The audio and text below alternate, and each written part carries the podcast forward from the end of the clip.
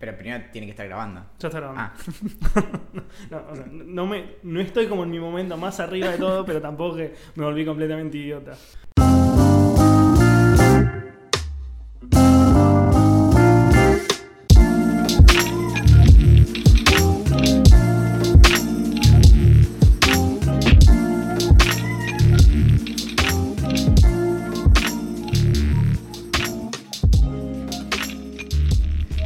Al episodio 11 de Idea Millonaria, el podcast del que vas a acordarte la próxima vez que seas parte de un silencio incómodo.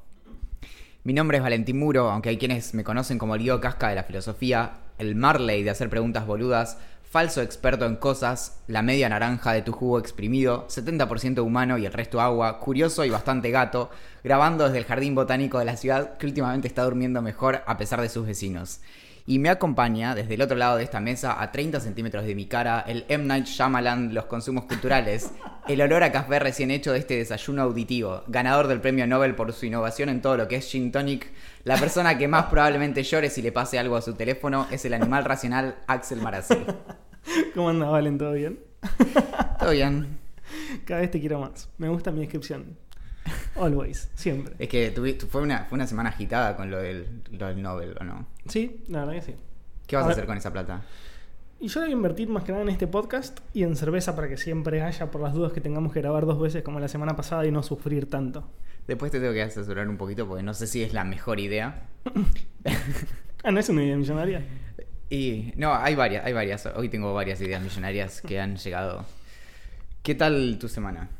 Bien, bien, tranquila. No fue muy movida. Como no- la- el laburo, tengo, tuve el laburo de siempre, no hubo ninguna complicación ni nada. Lo único que eh, te conté un poco ya, pero para explicártelo un poco mejor, eh, fui a comer afuera. No voy a decir dónde porque no me gusta tipo la idea de eh, cómo denunciar locales así para que la gente no vaya ni nada, pero nunca me atendieron tan mal en un lugar. Tendremos que haber hecho un llamado previo. Mira, tengo un podcast. Si vos no me pones tanta plata, o, no me, o no me regalás un spritz, ¿Que no sabes hacerlo? bueno, básicamente lo que pasó es, voy a comer afuera con mi novia, me pido un plato de comida y cuando... ¿qué te pediste? Ravioles rellenos de, de mm, calabaza y ricota. ¿Qué, ¿Estaban bien? Están increíbles. Bien. Una salsa exquisita. Con nuez y salsa blanca, además. Muy, muy, muy, muy buena. ¿Hiciste ravioles alguna vez? No, ravioles no. Pastas, eh, fideos sí, pero ravioles no. De hecho, no, sé ni- no sabría ni cómo No, hacerlo. se puede, no sé, te- tenemos la máquina. ¿Vos tenés máquina de Claro, ravioles? O sea, no, no es la máquina para ravioles, no sé si existe la máquina de ravioles, pero básicamente lo que haces es eh, como la lámina de masa, Sí, varias. sí. Eh, te lo digo esquemáticamente como lo tengo en mi cabeza, no es que si alguien sigue estas Obvio. instrucciones no llega a un raviol, definitivamente. Estoy seguro. Y creo que necesitas como una especie de moldecito Sí. y después tenés como el corte de abajo, le metes el relleno, después le, le pones arriba y le pasas con el molde Ah, y te queda como cerrado como un O sea, no es tan difícil. No, la peor parte es que estás horas y horas con Amasando. haciendo, y haciendo la masa y Claro. como que la pasas 70 veces y este Sí. no sé. Bueno, más o menos igual que los fideos. Fideos he hecho caseros, pero es una paja. ¿También con la maquinita o con Sí, con la máquina. Bien. Ese es como más fácil. Sí. Todo el proceso del relleno no existe. Bueno, me pido los ravioles que eh, antes, de, antes de pedírmelos le digo, mira, tráeme primero un spritz y en un ratito tráeme la comida como para hablar un rato con mi novia, no sé qué. Me trajeron el spritz, buenísimo, riquísimo, no sé qué. Me traen la comida, empiezo a comer, que estaba buenísimo y cuando me termino mi primer spritz le digo, ¿me puedes traer otro spritz? Sí, me dice. Me trae el segundo y el segundo era medio diferente. Estaba en la misma copa, pero era mucho más oscuro y como que tenía jugo de naranja, pero espeso, medio raro. Entonces yo digo, me parece que esto no es un spritz, le digo a mi novia, pero lo voy a probar, obvio, porque quizás el confundido soy yo. Y era un Campari con naranja. Y lo llamo al mozo eh, y le digo, mira, discúlpame, te pedí un spritz, me trajiste un Campari. Ay, sí, discúlpame, bueno, bueno, ya te traigo. Al ratito, 10 minutos, me trae otro Campari. Ya en otra copa, o sea, tipo copa, o sea, no copa, vaso de Campari. Yo digo, mira, no, no te pedí un Campari, te pedí un Spritz, que es el mismo que me trajeron al principio.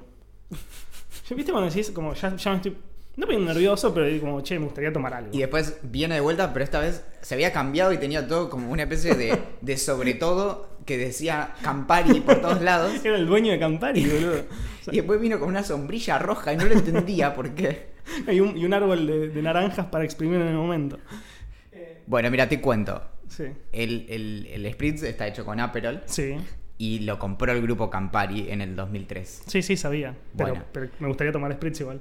Y bueno, pero por ahí, Digo, por ahí es eso, de- lentamente. Lo están transformando. Sí, o por ahí desde arriba, o sea, le- les bajaron como, ok, Sí. equivocate más seguido con esto. Claro, a ver como si para prende. que, Sí. claro.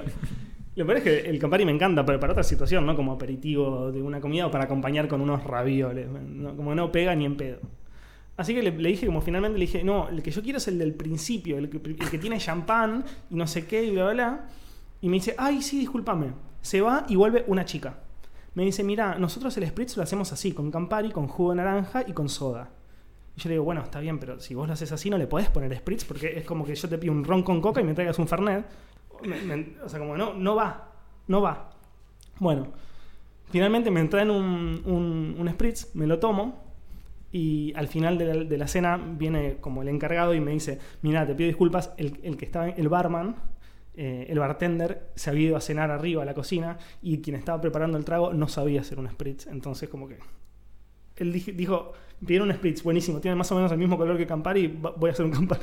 ¿Me entendés? Como, what the fuck? Sí, sí, es como, no sé, que te, que te traigan tipo un, un chimpancé todo afeitado y tienen como, viste a mi bebé, y vos decís como, che, Me parece que es un monito. no sé qué onda. bueno, Así que nada, fue como una experiencia muy extraña. Pero bueno, me dieron un descuento del 10% para la próxima vez que vaya. Es decir, nunca. Claro, bueno, sí, a mí me pasó algo parecido. Fuimos a un evento y. Y también, la- de- después de haber. También rompí la regla. Nunca. Una regla que nunca había incorporado, pero, pero si lo hubiera incorporado, la hubiera roto. Que era también, digamos, no hacer tanto quilombo cuando te pasa algo así, sobre todo porque hay como cierta responsabilidad. No es lo mismo como que tuitees algo si tenés 300 seguidores que cuando ya cualquier cosa que digas de este estilo va a tener cierta atracción, porque bueno, digamos, tiene, es con cierta responsabilidad. Pero tuiteé en contra de, de un lugar al que habíamos ido que básicamente nos, nos levantaron de una mesa porque ellos se habían equivocado de, de- de- con una reserva. Y mm, nada, y, y después de, de, toda el- de toda la situación nos dijeron que podíamos volver como y que nos invitaban a la cena. Y claro, ya no, no me dan ganas, Claro. pero para nada. Sobre todo porque una cosa es que se equivoquen, pero cuando, cuando hay maltrato, y ahí ya es Pero vos re- te habían como eh, maltratado, digamos, en el Claro, proceso. claro, o sea, la, la situación fue, fuimos a un evento que era del día de Batman y estábamos sentados en una mesa con parte de los que habían organizado Sí. el evento y demás. Y de pronto, después de una hora ahí, nos acabamos de pedir una hamburguesa a la que no le había dado ni un bocado porque, no sé si esto va a ser tema de debate, pero yo suelo empezar por las papas. Eh, no me parece tan malo. Ok. Me bien. parece raro, sí tengo amigos que comen primero todas las papas y después la hamburguesa, eso me parece polémico. Claro. Pero no me parece mal que comas un par de papas y después la es hamburguesa. más como equilibrando. Claro. Bien. Entonces estaba equilibrando la cuestión cuando, cuando nos vienen a decir como, bueno, mira, nos equivocamos, vamos a necesitar que se levanten. Ok. A los, no sé, cuatro minutos dicen como, chicos, de verdad, necesitamos como que se levanten porque no sé qué. Tipo cuatro minutos. Claro. Déjame y- comer. sí, sí. Y, y- Ligo y- y hamburguesa fue todo, es extraño porque por lo general es como que se tiene que hacer cargo del lugar. No, no de vos cuando no hiciste nada malo. Bueno, nada, y me pudrí y eso. Sí, medio que te la seca. Pero, y, y es, es loco cómo se pueden revertir. Eso es muy interesante. eh, ¿Viste cuando las marcas cometen errores en redes sociales? Que depende mucho cómo lo manejen. Sí. Que después pueden, pueden incluso quedar mejor posicionados Obvio. que. mm, Sí.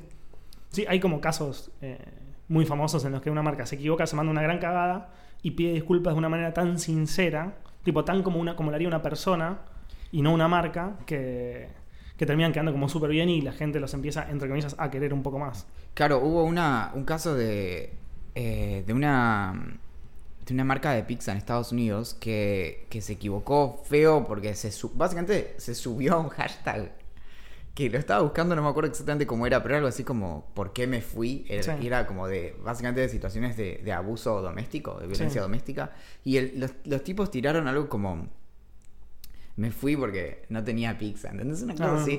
Claro. nivel de y es muy interesante porque después se, se disculparon como tan sinceramente que si bien seguía teniendo como uh, cierta percepción negativa, la, la positiva había quedado mejor que al principio. Claro. Entonces como que se reposicionaron. Entonces es como, como convertir una situación que tipo es básicamente te equivocaste Claro. En algo piola. Y ahí es, no sé, viene el dueño del, lugar y dice, che, como disculpame, no sé, tengo Claro. esta situación, bla, bla, como vemos cómo lo resolvemos. Claro, me mandó una no sé qué". cagada, te- por Sí, favor, te podrás pero- correr. Pero no hacerte sentir como, ah, vos te equivocaste. No, como ni por pedo, venir obvio. acá a comer. Bueno, mucho- hay muchos expertos como que lo, vi- lo veo mucho en series yankees donde los protagonistas son políticos o gente de mucha guita, tipo esas personas que se encargan como el manejo, o sea, el control de crisis comunicacional, que son como gente experta y muy capa y no sé qué, que sabe todo. Que es tipo, llamalo a Willy. Claro, y viene Willy tipo con un gorro medio oscuro, ¿viste? Sí, sí, como, no, no, para, para, vos haces esto, no sé qué, trata de 20 terminás- maneja la situación. Exacto. Sí. Bueno, otra cosa que, que hice esta semana fue terminar una serie, porque como todos saben, esto es un, un podcast de películas y de series exclusivamente. Sí. Quienes hayan escuchado los 10 capítulos anteriores sabrán que saber. rara vez nos vamos de, del tema. Eh, terminé Agretsuko, que últimamente lo que me pasa es me cuesta mucho ver series largas. Largas me refiero una hora. O sea, los capítulos de una hora, 59 minutos, me cuestan, pero zarpado. Los de media hora son ideales. 45, ponele que está bueno si es una buena serie. Y me enteré que ahora también hay series de 15 minutos y se convirtieron en, un, en algo que amo. ¿Cómo, ¿Cuál? Son ¿Esta? cortitos. Esta Agretsuko es un anime original de Netflix. Hace muchísimo que no había anime. ¿Será porque son animadas? Puede ser. Bueno, Eh, Dragon Ball y todas esas duraban, no, no creo que duraran mucho más. Ah, sí. Porque me suena que, ti- que tipo Adventure Time tenía capítulos cortos, pero... A ver, lo voy a buscar. ¿Y Eh, qué? bueno, básicamente, me- me- cuando me la vendieron, que me la vendió Marcos, un amigo, me, me dice, mira, mirala porque es muy graciosa. Trata sobre un panda rojo que es una especie de, mm, de Bojack Horseman en este caso. Hay Adventure Time, 11 minutos. 11 minutos, mira vos, bueno, fantástico. Um, Es un panda rojo, esti- estilo. A lo que voy con esto es que con lo de Bojack es que hay. No hay humanos, pero hay todos animales de diferentes razas eh, conviviendo y hablando entre ellos. Entonces es un panda rojo de 25 años que trabaja en un departamento de contabilidad de una compañía de Japón y odia profundamente su trabajo, pero mal. Y también por culpa de su jefe, que es, es un odioso de mierda, es un hipopótamo que trata mal a todos, a ella sobre todo y demás. Entonces lo que hace es, para descargar toda esta ira que tiene adentro, que es como muy contenida, va a karaokes, a, una sala de karaoke que en Japón, en Asia en general, son como muy famosos, y, y descarga su ira cantando death metal. Y es muy gracioso porque es un panda rojo chiquitito, re dulce durante el día, que a la noche está cantando death metal como completamente sacada. Y, y me pareció muy graciosa. Y como son 10 capítulos que duran 15, como la terminás en un día si querés. Hay algo como de, de gente que es muy, muy dulce, que, que le gusta mucho como el metal, ¿no? Como, y, que, Sí. y que incluso se viste como toda de negro, no sé qué, y después como tiene un trato súper amoroso y vos decís como, bueno... Vos pensás, como- "Ah, yo pensé que iba a gritar. Sí, sí, sí, o- ok, me iba a apuñalar. Eh, así que nada, la- no, no sé si le recomiendo. Le diría que a, a- a vos te diría que veas dos o tres capítulos a ver si te cabe. No, va- no, no vas a perder demasiado tiempo. Y es muy gracioso y muy tierna. O sea, es como, está bueno. Es muy loco esto de los hipopótamos, creo que no- nunca lo charlamos, pero de, de las crisis que suele haber con hipopótamos alrededor del mundo, porque son tipo muy, pero muy agresivos, muy territoriales, eh, y tipo, pues, o sea, llegan a, a- a- a ir contra de barcos cuando van tipo por arroyos bajos y cosas así, Sí. y los dan vuelta. Entonces hay, Ah, hubo, episodios en donde, por ejemplo, en, en Nigeria eh, atacaron un barco y mataron a 13 personas. Ah, son- yo pensé que eran buena onda. ¿Viste que está el típico No, video no. viral en, en, en, en Reddit, en redes sociales, de gente acariciándole la lengua o, siendo como re dulces? Sí, decís, "Mm". justo después de perder la cabeza adentro de un hipopótamo. Claro, claro. No, y había Está una- el pedazo de mano adentro de la boca, digamos, acariciando. Contaban, creo que en, que en Sudáfrica, eh, que había un problema con los hipopótamos que era mucho más grave que con los tiburones, por ejemplo. Mirá. Y si no me equivoco, ¿no había un asunto con, con Pablo Escobar? Sí, lo que pasó eh, es que llevó el chabón, como era un excéntrico, además de un narcotraficante, eh, en un momento en la, en la finca que no me acuerdo el no, Nápole, eh, el chabón empezó a llevar animales que no había en Colombia. Entonces hoy hay razas de animales, especies, no razas, especies de animales que, que existen en Colombia gracias al que, al que, a que el chabón los llevó ahí porque quería tenerlos en su finca. O sea, una locura total. Se, se multiplicaron por 16 los, los, eh, ¿Los hipopótamos? de Pablo Escobar. No. Y en el 2014, al menos 40 habían sido identificados. eh, de No los cuales esto. cuatro eran los que los originales que había tenido Escobar, que bueno. Y piensan que la población probablemente se duplique en la próxima década. No lo puedo creer, no sabía este dato. Sabía Sí. que el chabón los había llevado, pero no sabía que se habían multiplicado tanto. Y lo mejor es que el documental de National Geographic se llama Hipopótamos de cocaína. Buenísimo el nombre. Imagínate, O sea, el chabón que lo puso dijo, che. no lo aceptan ni en pedo. Sí, claro, tal y lo no, aceptaron. vos probá, vos probá. Como en, en el brief terminaba como hipopótamos, cuando los hipopótamos atacan. No, no, no. Hipopótamos de cocaína. Sí. El famoso era una joda y quedó. Pero este era posta. Estuve leyendo un tema que me pareció completamente loco. Que parece que es medio techi, pero no lo es en realidad. Que es más está más relacionado a la piratería y cómo las- la industria cinematográfica y musical es como. son muy, muy, muy, muy tarados. Y en realidad la ambición que tienen los lleva a hacer pelotudeces.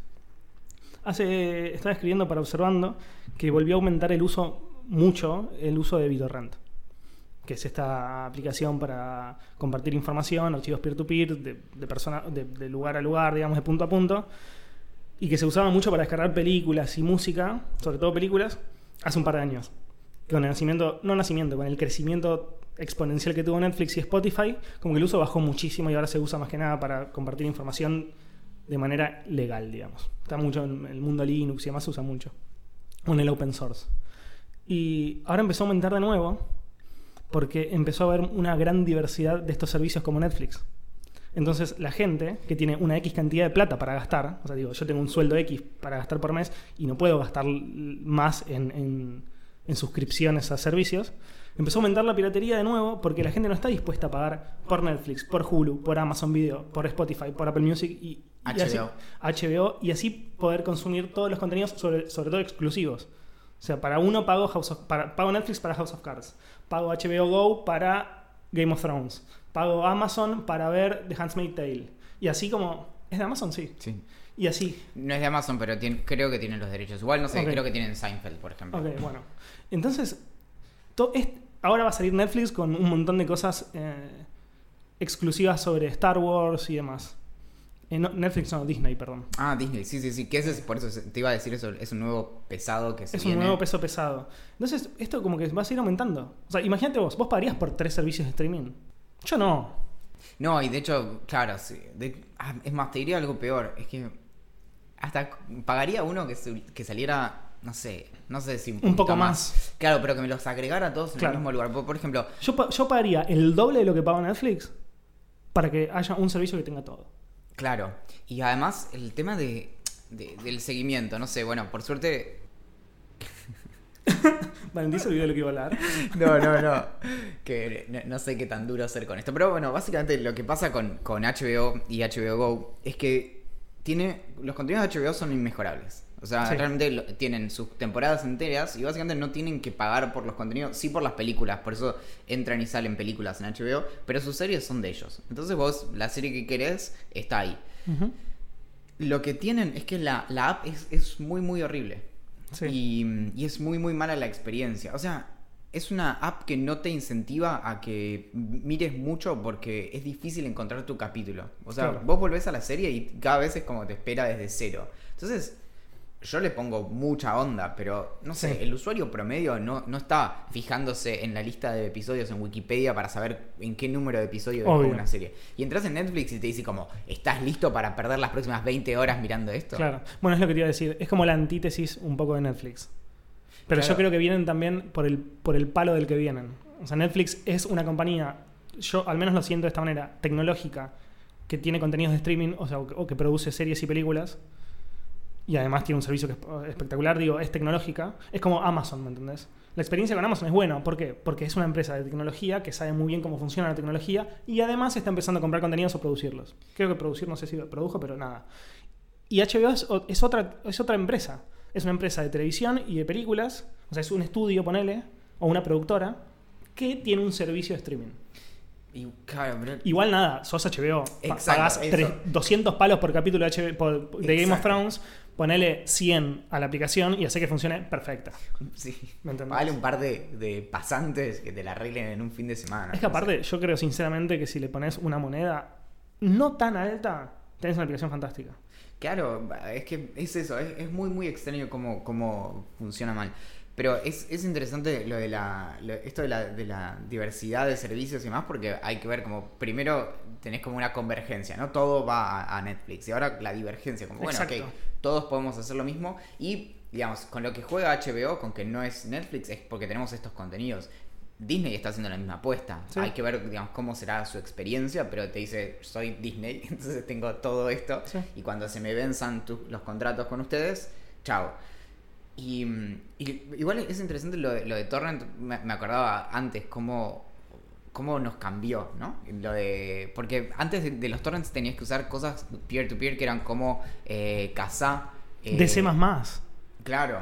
O, ¿Qué eh, servicios poronga, boludo? Por favor. eh, eh, Ares o Ay, I- Dios. Emule y esas cosas. Donde en realidad. ¿Cómo odiaba Para, para explicar esto como muy, muy sencillamente, en, en estos vos buscabas en las computadoras de las personas que estaban en, que estaban en la red. Sí. Y estas redes, por lo general, lo que hacían era como si fuera a sacarle una huella digital a los archivos. Entonces sa- podías saber que la canción que vos tenías era la misma que tenía yo y demás. Claro.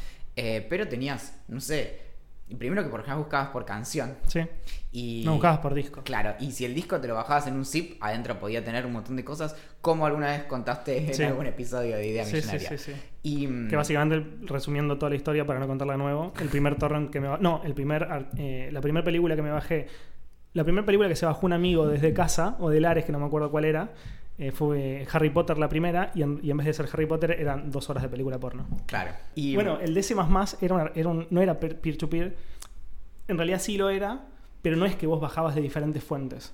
Vos buscabas en las carpetas literal de cada usuario que había y vos te bajabas la canción o la película o lo que vos quieras desde, el- desde la computadora del chabón o, de la, Claro. o de la mina que estuviera en otra parte del mundo. La velocidad de descarga era...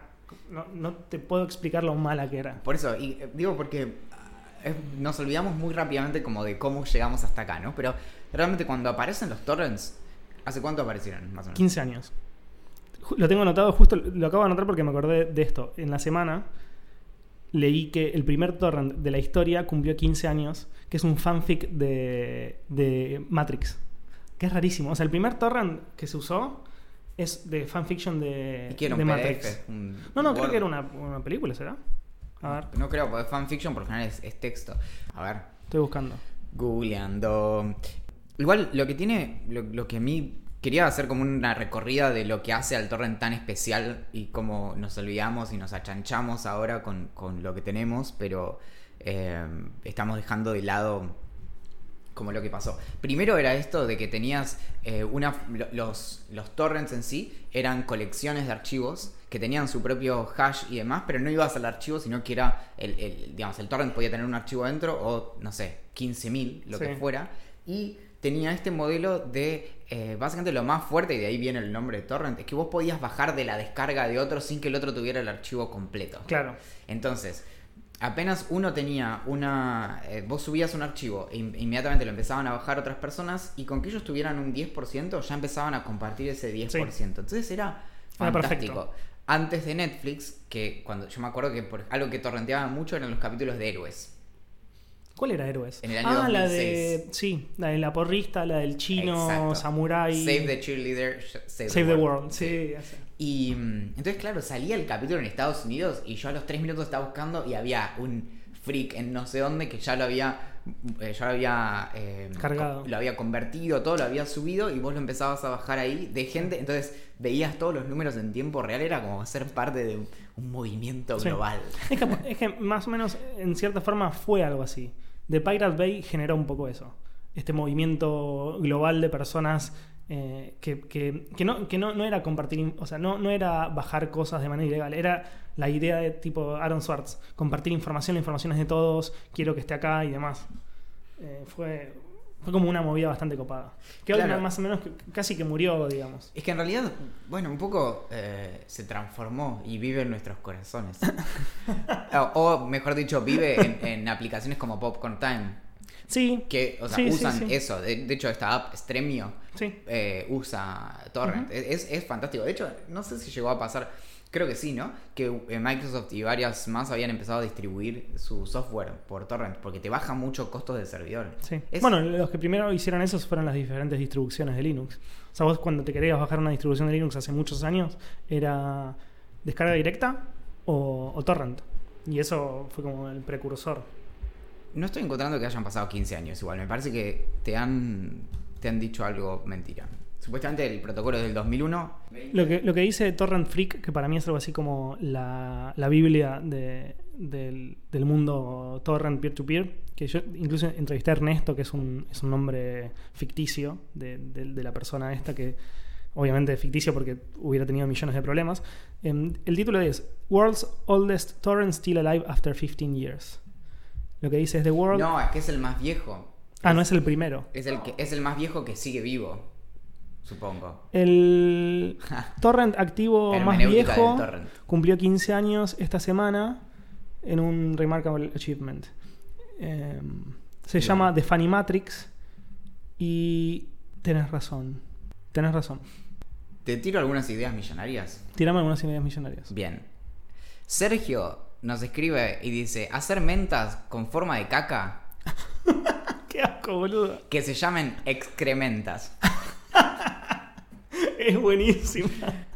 Agustín propone Sí. un food truck que vende donas, Ajá. Por ahora no es nada. que se llama La Dona e Mobile. Aplausos, aplausos. José propone un Shazam, pero para personas cuando te saludan por la calle y hace mucho que no las ves y no sabes quién carajo te saludó. Te juro por Dios que lo necesitaría bastante. No sé cómo funcionaría. Quizás cuando tengamos las gafas inteligentes, pero Ay, lo necesito de verdad. Yo lo pensé para, para cuando salió Google Glass. ¿Sabes las veces que, que me cruzo con gente y le digo como, ¿qué haces loco? Todo bien tanto tiempo. Y el loco no es porque tengo mucha confianza, es no me acuerdo de tu nombre. ¿Qué haces, chabón? No, ¿qué haces, capo? ¿Tus cosas bien? ¿Cómo, va, cómo va todo? ¿Qué sé yo? No conozco a todos. Sí, hay, hay personas que al día de hoy no... que, no. que- que seguí sin saber quiénes son. Sí, sí, sí. Y después Mario propone una terapia de pareja para medias para que no se separen. Silencio. Best moment of the podcast. ¿Qué? Che, ¿cuándo, me va a llegar- ¿cuándo, cuándo nos van a mandar cerveza arriba? No, ni siquiera estoy pidiendo plata, es cerveza. Y no sé, habría, habría que hablar o podríamos ver de, de hacer nuestra propia cerveza. Em, como... Yo no quiero trabajar más, quiero trabajar menos, Valentín. Ah, es verdad. Bueno, no sé, hay, hay que hay que hacer algún tipo de estafa que termine con, con cerveza y nosotros. Llegó la sección más importante de la noche.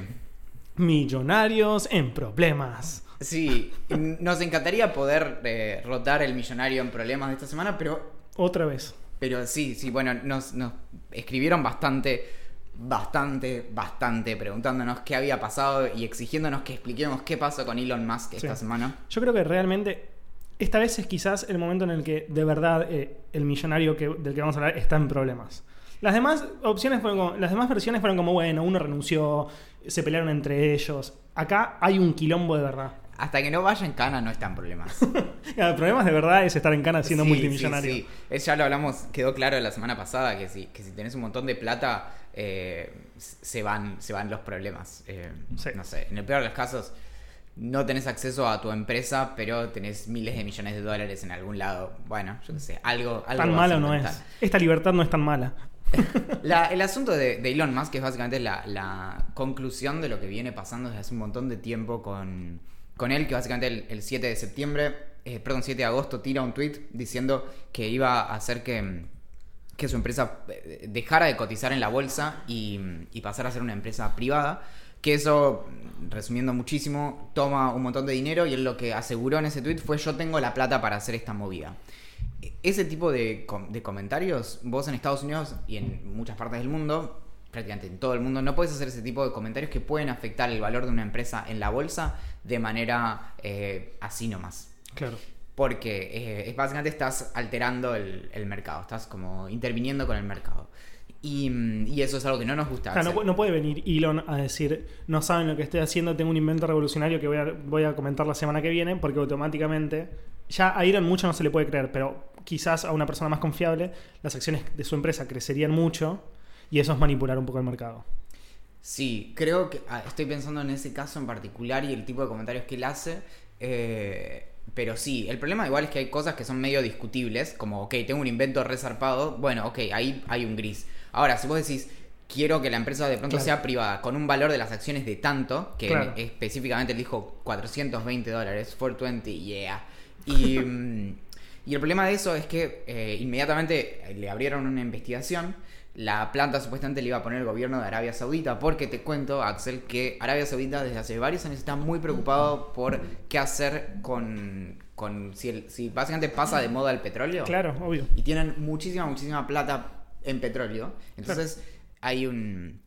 Están viendo qué pasa en el futuro si se deja usar el petróleo como se está usando actualmente. Sí, y Están empezando a invertir por todos lados. Si ese futuro fuera dentro de 50 años, es bueno empezar ahora. ¿no? Como- Obvio. Y, y entonces ahí es, es que están viendo cómo pueden poner inversiones en otros lados y vienen bastante como poniendo en Silicon Valley varias empresas y demás.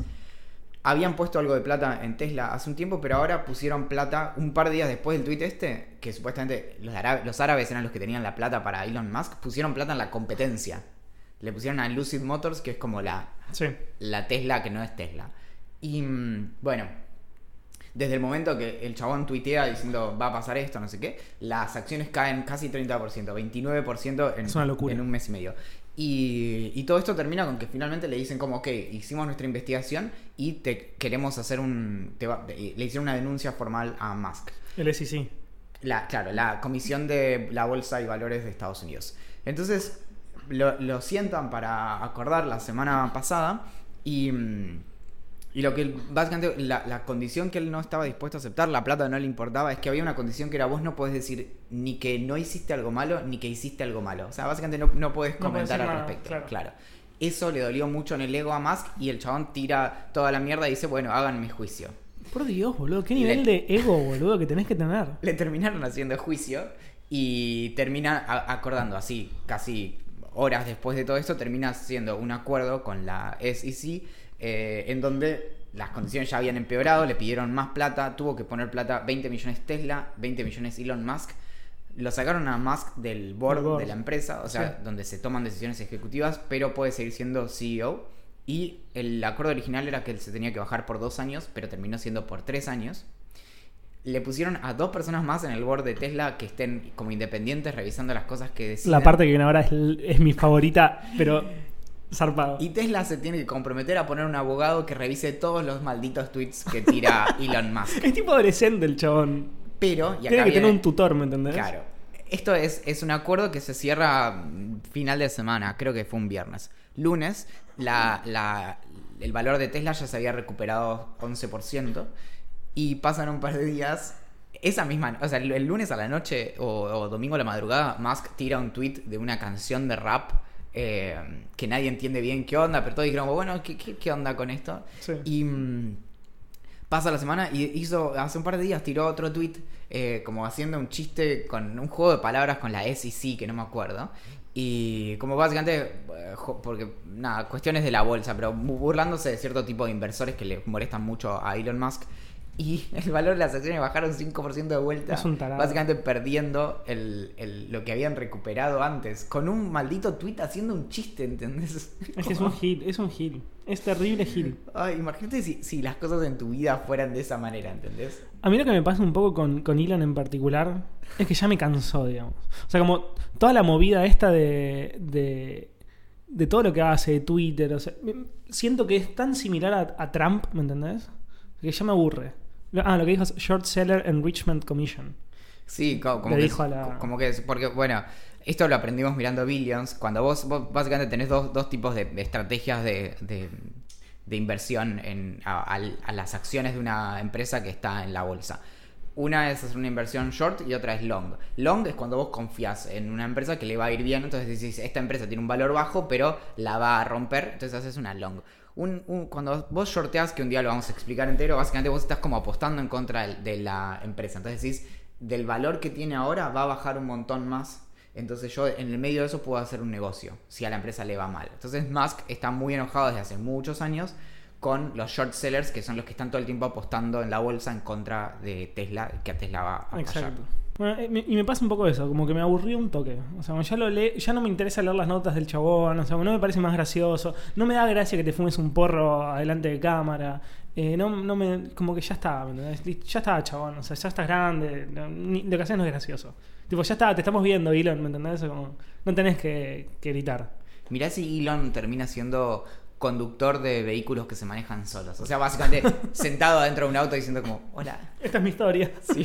Y vos, y entonces estás en, en Phoenix, en Estados Unidos, te subís a un, un auto que se maneja solo de Google y adentro está Elon Musk que te dice como, hola, ¿necesitas algo? Esta tecnología. Claro, y te charla, el chabón te charla y te cuenta su- sus planes para ir a Marte. Eso me divertiría bastante.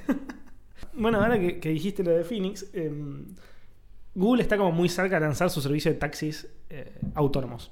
O sea que va a suceder en 15 años. Bueno, en teoría está muy cerca. Eh, Waymo es como la empresa más cercana a, a la perfección, o sea, tiene tanta información y más que es la, la empresa más cercana a la perfección en lo que se refiere a autos que se manejan solos. Es muy exagerado lo que decir. ¿Qué, qué? Muy cercano a la perfección, para un poco. No, no, más cercano a la perfección, de Pero- todos. Va a chocar. Estoy seguro que anda todo muy mal. O sea, perdón. No, no, le- yo no, sé, yo no sé si anda mal o bien, digo, son los más cercanos a la perfección. Quizás están súper lejos, pero son los que están más cerca. Quizás están a 200 kilómetros de la perfección, No, pero los otros están a 230. Me saliste filósofo. Estoy muy contento. ¿Viste? Algo estoy aprendiendo después de tanto. de tanto Husserl. no sé ni cómo se pronuncia. Ay, no, no volvamos a eso. Em, entonces, lo que yo estaba pensando es como, más allá de la locura de subirte a un auto que no tiene conductor y, y el tiempo que vamos a dedicar a- adentro del auto cuando no tengamos que manejar y cosas que ya se discutieron muchísimo, es como, en, en el futuro el quilombo no va a pasar por Uber o, los taxis o Cabify. Va a pasar porque básicamente todos los conductores que conocemos actualmente no van a tener laburo. En el futuro, aunque sea lejano, lejano como muchísimo, ponele 10 años, el, el laburo, el, el- el oficio de conductor no va a existir. Quizás sí en países tercermundista- tercermundistas como este, donde esa tecnología quizás todavía sea muy cara, pero en el primer mundo no va a existir. Es que es complicado, viste, tienen, están teniendo muchos, muchos problemas con, con las condiciones climáticas. Básicamente, si el clima no es perfecto, si el tiempo no es perfecto, eh, los autos no andan. Tipo, No, está claro. Es la nieve y demás. Sin duda hay que... Bueno, yo conté una anécdota una vez en, en Observando, Sí. de un Waymo que para una intersección y los autos que se manejan solos están diseñados para manejar perfecto. Perfecto quiere decir respetando las leyes de tránsito a la perfección. Si, dice, si un cartel dice pare, para. Si, un si está en rojo, parás. Y, y- y todo este tipo de, de reglas que, que respetamos a diario o no los humanos. Los humanos en realidad muchas de esas reglas las vendíamos a, a nuestro gusto. Si dice para y no viene ningún audio, auto de ningún Las lado, doblamos. las dobla... ¿Qué dije? Vendíamos. Bueno. no estoy bien. El- el- no tenemos que grabar el- más los viernes. El, porque- inglés te arruinó, te arruinó. Bueno, No sé, no, no fue lo único que me arruinó. Em, entonces, la- las doblamos a nuestro gusto. Entonces, si, si vamos en una intersección y no hay un semáforo, pero dice pare, pero no hay ningún auto que esté viniendo, quizás solamente bajamos la velocidad y seguimos. Y no pasa nada. ¿Por qué? Porque no tiene sentido parar si en realidad no están viniendo autos. Los autos que manejan solos están diseñados para cuando dice parar, parás. Cuando dice anda a 40, andas, vas a 40. Cuando dice cuando está en rojo, parás. Y, todo este tipo de reglas. Y había una intersección de cuatro esquinas, o de más esquinas, de cinco esquinas, donde venían autos. Y el, el Waymo estaba esperando, decía como que tenía que parar. Y los autos seguían pasando, y pasaban, y pasaban. Y el chabón estuvo 45 minutos esperando que no haya ningún auto que pasara para poder mandarse. Y, y atrás había humanos que estaban tocando bocina. Y imagínate la bocina al Waymo que se maneja solo le chupa un huevo. Entonces, hay como problemas. El climático que decís vos es otro. Pero como el desarrollo es, de- sobre todo de- del machine learning y demás, es tan exponencial que yo calculo que es, en un par de años se va a solucionar. A, a mí hay, hay varias cosas que me interesan mucho de, de esto, sobre todo porque respecto del futuro del trabajo, que es un tema que se suele tratar siempre con muchísima soltura y es como la, la manera más cerrada de verlo es pensar en los robots que vienen y nos reemplazan. Los robots no vienen Bueno, y nos a mí lo que no me gusta es como que se trate de una manera ca- eh, catastrófica. Como los humanos van a sufrir y no van a tener trabajo y se van a morir de hambre. Lo que yo pienso es básicamente que algunas profesiones van a desaparecer, pero otras van a surgir. Es que en realidad el, problema es que se suele pensar en... eh, no se suele pensar, se suele hablar de esto en términos de máquina que viene y reemplaza al trabajador y eso no sucede. De hecho hay muy pero muy pocas profesiones en las que la máquina reemplaza al trabajador. Lo que reemplaza son sus tareas. Y los números, al menos estos son números del 2017, habían hecho la, la proyección de que el 60% de los trabajos en Estados Unidos tenían hasta un tercio de sus tareas eh, que eran reemplazables por máquinas. Entonces se tiene que pensar como de forma granular. Y eso, por ejemplo, lo que significa es que eh, algo que ahora vos pasabas, no sé, seis horas al día haciendo, vas a usar más tiempo en hacer otro tipo de cosas y no en Claro. hacer eso. Y eso por un lado. Por otro lado está el asunto de, de los autos, lo que más me interesa son las ciudades. ¿Por qué? Porque desde hace más o menos 100 años, creo que esto lo, lo hablamos alguna vez, las ciudades es- son como vehiculocéntricas. Antes eran los... Esto sí lo escribí un poco en una nota. eh, era todo alrededor de primero las, bueno, las rutas desde Roma en adelante, digamos, tirados por caballos y demás, y después, bueno, los autos y eso. Si pensamos en ciudades en donde no existe una. no, no existen recursos ociosos de movilidad. Es decir, los autos no tienen por qué estar estacionados, porque un auto que está estacionado sobra. Entonces, los autos que se usan son los que se están mo- moviéndose todo el constantemente tiempo. en funcionamiento. Y a lo sumo podés tener, no sé, eh, estacionamientos bajo tierra que, digamos, se, que se abren o se cierran. Sí, aparte lo que tiene es que si solamente hay autos que se manejan solos en las calles que están en funcionamiento, podés como estipular cuántos podés tener estacionados para que no sean un problema. Hoy los autos estacionados son un problema en, la- en- en las, en las ciudades. Uber viene trabajando mucho en esto. Claro. No tanto en la parte, no me interesa tanto, mejor dicho, la parte de que Uber desarrolle sus vehículos autónomos, pero viene trabajando con urbanistas en el tema de, de cómo van a adaptarse las ciudades a esto. Y Uber sirve mucho de, de referencia porque de algún modo, más allá de que Uber es el mal, y eso nadie lo está discutiendo, eh, hay algo muy interesante en cómo funciona Yo respecto... creo que Kalanick es el mal.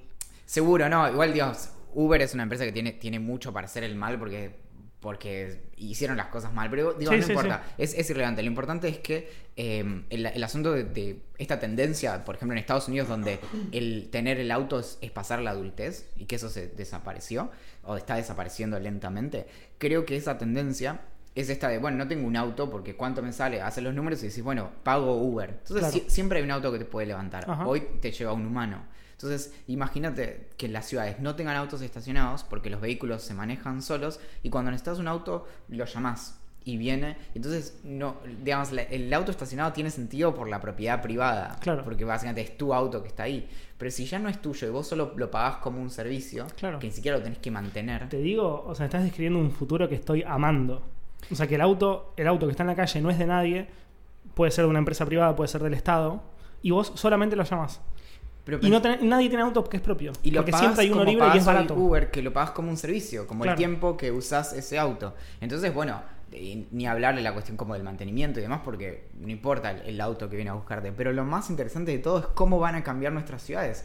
¿Qué pasa con todo el espacio que liberamos en las ciudades que hoy le estamos dando a los autos? Claro. O sea, pensá en la cantidad de metros cuadrados solo en la ciudad de, de Buenos Aires, en la superficie y en, en- en altura o en subsuelos que le destinamos a los estacionamientos. O sea, la cantidad de, de parques que puede haber. Incluso las calles pueden ser eh, más angostas. Porque podés cambiar la, la forma en que se maneja el tránsito. Es Claro. fuertísimo. Sí, estaba, estoy buscando cuánto mide en promedio un auto de largo y de ancho para hacer un muy, muy como rápidamente una cuenta de cuánto usamos por calle para ocupar, para, para estacionar autos. Eh, eh, pero no encuentro bien cuánto tiene un auto promedio. Hay algo muy fuerte también con esto, es que si vos, ah, porque lo más importante de esto, y, y quiero que no se me malinterprete, es que lo más importante es apostar cada vez más por el transporte público, obviamente. Entonces uno tomaría un coche privado en situaciones extremas. Claro. Entonces, lo, creo que lo que lo- un, un panorama que te dibujo acá en el aire es que aumenta mucho más el transporte público con opciones también, digamos, que se manejen solas y demás, y la cantidad de autos como particulares baja un montón para eh, casos como muy muy límites. Sí, particulares. Y al tener menos autos, se vuelve mucho más eficiente el transporte público. Claro. Imagínate que en, en- Sí, muchísimo en más las rápido. solo hubiera, digamos, colectivos Claro. sería muy muy distinto y a lo sumo no sé cierto número de vehículos particulares o, o como Bueno, taxis es o un poco lo que pasa en algunas ciudades europeas, en las que el desarrollo, por ejemplo, de, de las ciclovías y demás está como ya a un extremo, como puede ser Holanda. Eh, no, no, no, no todo Holanda, sino la- la- las, las metrópolis, claro donde hay más personas andando en bicicletas que personas caminando y, y autos. Y los autos tienen como impuestos muy altos para manejar en las, en en las partes céntricas y, y tenés lugares para dejar la bicicleta que son como muy cómodos y reducción de, de impuestos y demás. Como está todo, está todo hecho para que la gente se mueva de otra manera. No solamente por la contaminación, que ese es uno de los puntos principales, sino también para para modificar un poco cómo, cómo se vive en la ciudad. Y cambias fácilmente de, de medio de transporte. Es decir, vas con la bici hasta el subte o el tren o el tranvía y enganchas de ahí y te vas hasta otro Claro. lugar. Entonces, de punto a punto y desde. Incluso, pensalo, algo que hoy te, por ahí te limita de tomarte el tren es como la distancia al tren. Entonces, eh, que igual el tren es lo más amigable para llevar la bici que cualquier otro medio. Pero imagínate, no sé, para ir a la oficina puedes enganchar bici, subte, eh, bueno, o lo que sea. Sí. Sí, bueno, tengo muchos amigos que, gracias al desarrollo de ciclovías de, de, de Cava, de la ciudad de Buenos Aires, que puede ser un quilombo terrible, pero en eso en particular es como muy zarpado y muy positivo, que empezaron a dejar de venir o en auto o en dos transportes públicos, entonces lo que hacen es bicicleta, tren, tengo un amigo que viene a Olivos, que, eh, que labura conmigo, que hace bicicleta hasta el tren, tren, bicicleta y va en la bicicleta hasta el trabajo. Y como que le cambió la vida, porque no existe la idea del estacionamiento, tienen la bici que se dobla la plegable y se Sí. la cuela en una mochila, entonces la deja al lado de, de su computadora. O sea, es grande, es como po- ponerle que, para que te des una idea, es una especie de platillo de, de batería grande.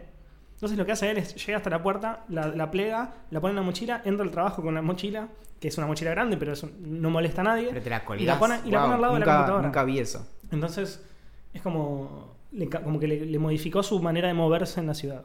Un dato que es muy zarpado de, de Buenos Aires es que es la única red de este tamaño que es gratis. Ah, mira vos. Porque todas las que hay en, que se usan como ejemplo en el mundo, no sé, Londres, Barcelona, eh, creo que, bueno, Berlín, todas esas tenés que pagar algo por día. Claro, Y esta, bueno, nada, es- eso es muy, muy impresionante. claro. Bueno, tenemos un montón de preguntas de gente que nos escucha, a quienes les gusta autorreferirse como ideantes. Sí, a- o- hoy Aunque surgió... se, se abrió una grieta terrible. Sí, sí, sí. Eh, Indira nos, nos dijo, ¿cuál, cuál es la propuesta de...? La tengo que buscar, para. Era y, y mi- millonarios, algo así. Algo así como. Para, la tengo acá. Yo calculo que es algo así como el iPhone o el iPod, entonces sería Ah. algo así como iMillionaires. Y es- no, Es sé me- si, no sé si se desliza por la lengua como Claro, ideante. lo que respondió uno otro ideante es es muy difícil pronunciarlo, entonces se va a llamar a la mala interpretación de la pronunciación y es un bardo. Claro. Y, dijeron como que no, yo quiero ser ideante. Ideante es más escueto y además no tiene no tiene género, también es como Exacto. ya está, es neutral. Bueno, eh, tenemos varias preguntas de... Yo perdí mi teléfono así que no no tengo No, tu teléfono, preguntas. que es algo que a mí me puso muy mal desde que lo vi, pero no dije nada, está conectado desde que llegué y en ningún momento lo chequeaste. Yo me siento como... Me siento mal por vos. Bueno, Axel, te cuento. La última semana estuve estudiando un montón, así que desconecté. eh, tengo un examen el lunes y desconecté eh, Telegram de la compu y no lo tengo en el, en el teléfono. No, yo estoy que- como hasta enojado por ese motivo porque siento que te puede pasar algo y no vas a tener forma de comunicarte rápidamente con gente. O sea, no sé cómo te voy a salvar, digamos. Así que Bueno, bueno, a ver, dale, tira. tiro alguna. ¿Creen en la teoría de los universos paralelos y en los... Bueno, en los paralelos. ¿Creemos en los universos paralelos? Yo, no, yo sinceramente no, no lo sé. Es ese tipo de cosas en las que podés creer y no tiene ningún tipo de, de efecto en el, en el... Básicamente por una cuestión de... por cómo se plantea la cuestión. Si existen otros universos paralelos, eso implica que no podemos tener acceso a esos universos paralelos. O sea que pueden existir o no y no, no nos, nos puede afectar. cambiar en absoluto. Así que si querés creer en eso, cree, como diría la física cuántica Moria. Otra pregunta es, ¿por qué siempre estamos en los bosques, en los arcos del Rosedal? Yo, la, la- la respuesta es que no estamos nunca, de hecho fuimos una sola vez. y sacamos muchas fotos porque nunca Claro. lo hacemos. Quizás como la pista es que estamos vestidos iguales. Porque solamente una vez nos sacamos tipo 10, 15 fotos como para usar en Prewood, o sea, como en, en Instagram. O sea, es todo como un hack. Si, si alguien quiere hacernos un book... eh, No- no está mal nos tampoco. escribe a gerencia arroba idea No tenemos problema en desnudarnos. Así que Siempre y cuando nos aumenten mucho las escuchas. es, es charlable. ¿Cómo se conocieron? Eso como siempre lo vamos a contestar más adelante. Para que esta se me corta, o sea que tengo que abrirla. ¿Cuál es el menú y bebidas predilectas para sus juntadas, reuniones de producción y de grabación? Lo- primero que tengo para decir es, hay gente que piensa que nosotros nos reunimos en sesiones de producción. Es una locura absoluta. Nosotros nos juntamos, grabamos cierto, y nos ¿no? Cagamos ver, de risa. Este, este trabajo, este trabajo toma mucho, mucho trabajo durante la semana. Y nosotros cuando trabajamos trabajando, nos juntamos el lunes para tener una pre-sesión en donde vamos a ver cuáles van a ser los núcleos temáticos del programa. Por lo general, martes no. Miércoles, justo después de que Axel sale de natación, lo, lo paso a buscar en, en mi bicicleta tandem, que tiene dos asientos, y nos vamos a alguna plaza ahí para pensar cuál- cuáles van a ser los chistes y los practicamos y demás. Y el viernes grabamos. La realidad es que hacemos todo eso, pero por internet. O sea, eh, estamos como constantemente hablando, no solamente del podcast, sino también de todo. Y en ese momento en, el, en los que hablamos de todo, surgen temas para, para el podcast. Eh, ¿Y lo que qué tomamos usualmente? Yo creo que variamos entre café y cerveza. Sí, y agua. Y agüita, es cierto. Y una más. Si a un auto se le hace cambio de piezas, esta pregunta me gusta mucho porque funciona también para el. para cuando te operan y te ponen implantes. Si a un auto se le hace cambio de piezas, ¿a partir de cuántas piezas es un auto diferente? Bien. Se es la dejo- divertido. se la dejo al filósofo, obviamente. para eso estudió. Este es Plutarco. eh, toma la, la. El filósofo griego. Toma esta leyenda griega de el barco de Teseo. La pregunta que, que a lo que remite esto del, del barco y del auto o lo que sea es qué pasa cuando reemplazamos cada una de las partes y cuándo, cuándo eso cambia. Y está esta idea también de que, los, que es falso, que las personas cada siete años cambiamos todas nuestras células del cuerpo, entonces somos los mismos que hace siete años. o, este, Con también sí, la sí. perspectiva New Age es como cada siete años te renovas completamente. Bueno, no, no es del todo cierto, es mentira. Pero bueno, es como la, la, la, la paradoja es esa, es cuando básicamente se cambia la identidad y tiene que ver también con, con una cuestión que se vincula con la paradoja de Sorites, que es cuando un pelado pasa a ser pelado, porque no hay ningún pelo que vos le saques y que eh, cambie. Entonces, ¿qué es? Cuando lo cambias por la mitad, cuando cambiaste la mitad de las piezas y demás, y básicamente la pregunta de fondo es ¿qué hace a la identidad? ¿Qué hace que Axel sea Axel? Claro. Una refiriéndose a Axel. ¿Cuántas horas a la semana le dedicas al Fortnite? Yo creo que unas 10, más o menos. ¿Es mucho o es poco? ¿Cuántas, cuántas semanas tiene la, ¿Cuántas horas tiene la semana? ¿24 por Mira, 7? horas laborales en No, laborales full time no. son 40. 24 por 7. 168. Die- Ah, no, está bien, está bastante bien. 158 me quedan libres. Entre las que duermo, trabajo y disfruto de mis amistades y pareja. Creo que así nos hacen los cálculos, pero está bien, dale. Qué feliz vos que soy, dale para adelante. Pero por favor, qué felicidad. ¿Por quién donarías un riñón? En algún momento vas a tener que contestar, viejo. No puedes dejarme todo a mí. Te iba a decir por alguien que me haya donado uno antes, pero no, no, no creo que no funcione No así. vale. Em, Yo, por la- no, yo no voy a decir una persona en, en concreta, porque le donaría a muchas personas. A las personas de mi familia No, di- claro, como sí. más directa, tipo mis padres, mi hermano, mi pareja, que ya considero familia y demás, y mis amigos más cercanos, que son, ponele, 10.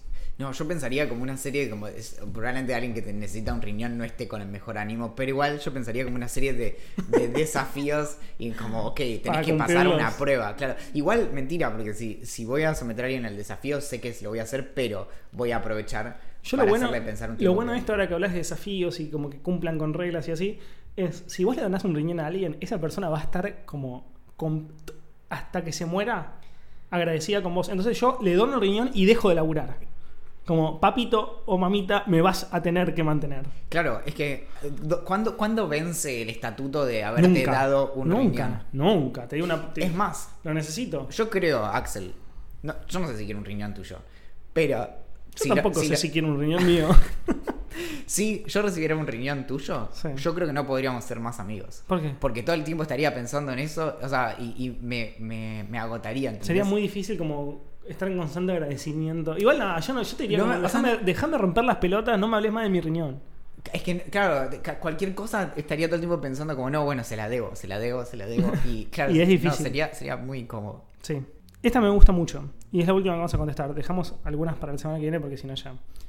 ¿Cómo se sentirían si descubrieran que la música de su banda favorita fue compuesta por un algoritmo? A mí no me cambian absolutamente nada.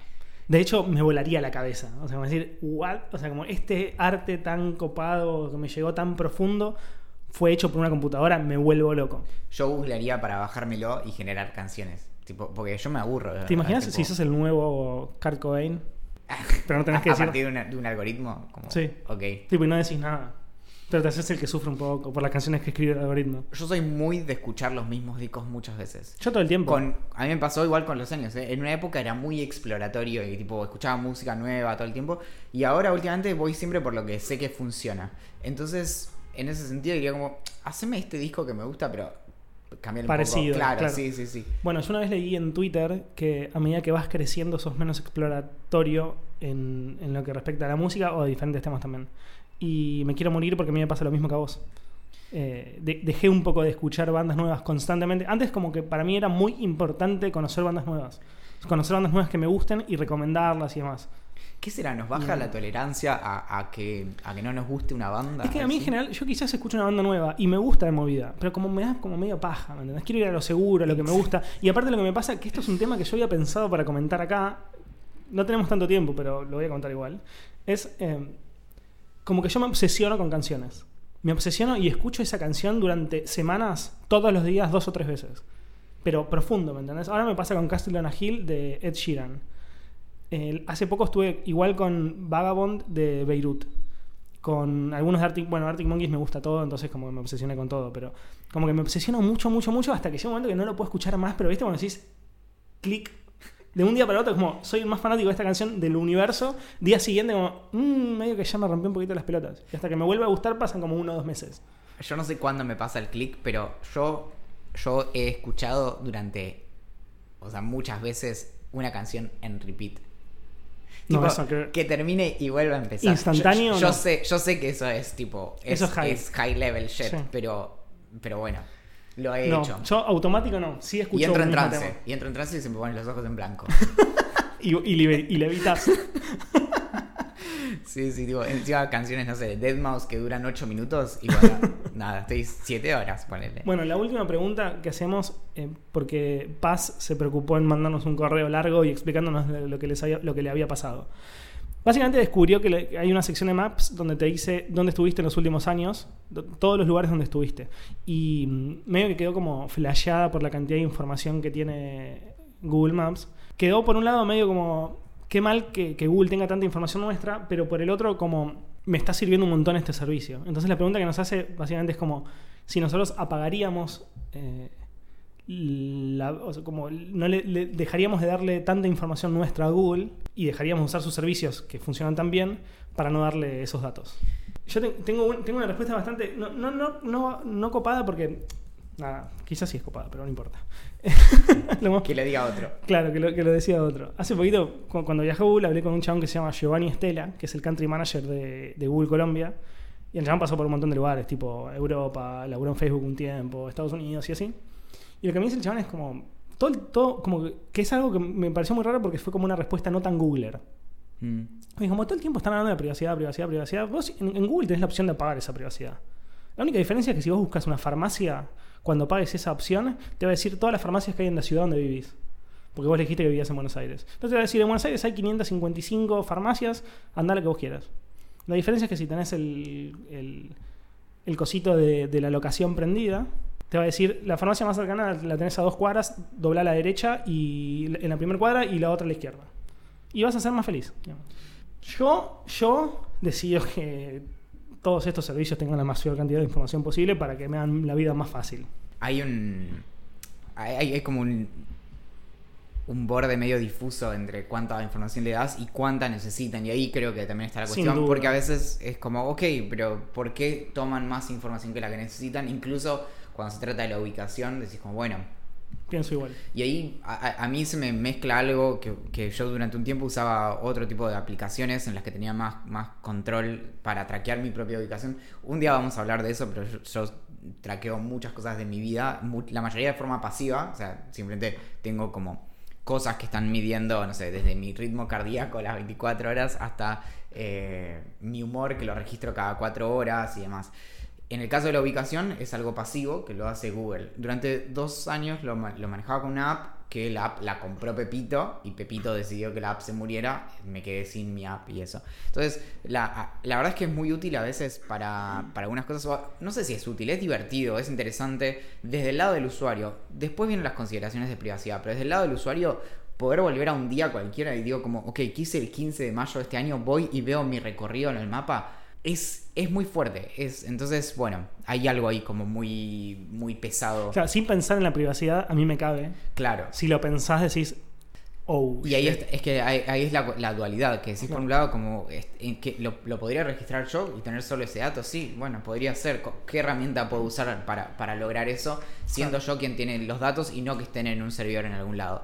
Ahí la, digamos, la, la contraparte de, de usar los servicios de Google es que ellos tienen esa información Sí. y la, la explotan y demás. Obvio.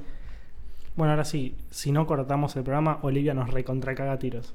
Así que nos quedamos sin tiempo de vuelta. Qué pena, porque estaba bastante entusiasmado con las notas de esta semana. Que Y bueno, vas a tener que nombrarlas muy por arriba. Pasa, no sé, hay, hay algo, creo que manejamos mal el tiempo porque siempre algo nos queda fuera, pero bueno, eh, te cuento la- las investigaciones que nos preparó la, la producción esta semana. A ver.